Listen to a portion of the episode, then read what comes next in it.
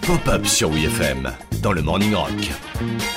Travaillant chez WeFM, ça m'arrive très souvent d'utiliser cette expression. Un des plus grands albums de rock du monde, Heroes, David Bowie. Un des plus grands albums de hard de tous les temps, les Guns N' Roses Use Your Illusion. Un des plus grands albums rock du monde, Le Petit Bonhomme en Mousse sur WeFM. Mais je vous parle pas souvent des plus grands films de l'histoire du rock. Et pourtant, il y en a quand même un paquet. Et aujourd'hui, on va parler d'un des plus légendaires, de par sa popularité, mais aussi les excès qu'il a engendrés. L'histoire de Jake and Elwood Blues. The Blues Brothers. Nous sommes en mission pour le Seigneur.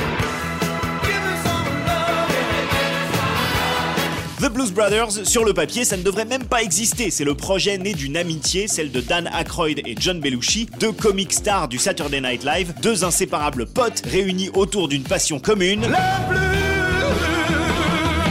Grâce à l'immense popularité de John Belushi à la fin des 70s, le petit délire des deux amis se transforme d'abord en un numéro du SNL, puis un album live, pour enfin devenir un film signé par Universal avant même que la moindre ligne de scénario ne soit écrite. Merde, merde. Mais ce premier retard n'est qu'un exemple parmi toutes les merdes qui vont suivre. En 79, les performances de la star John Belushi dépendent tellement de sa dépendance à la cocaïne qu'un budget spécial et secret est débloqué afin qu'il n'ait plus à s'échapper du tournage pour s'en procurer. Se droguer, c'est mal. Autre souci, personne ne sait vraiment quel genre de film se tourne. Un film musical, une course-poursuite gigantesque, une comédie, c'est pas clair. Et forcément, quand c'est pas clair, ça part en vrille. C'est pas de la musique, ça.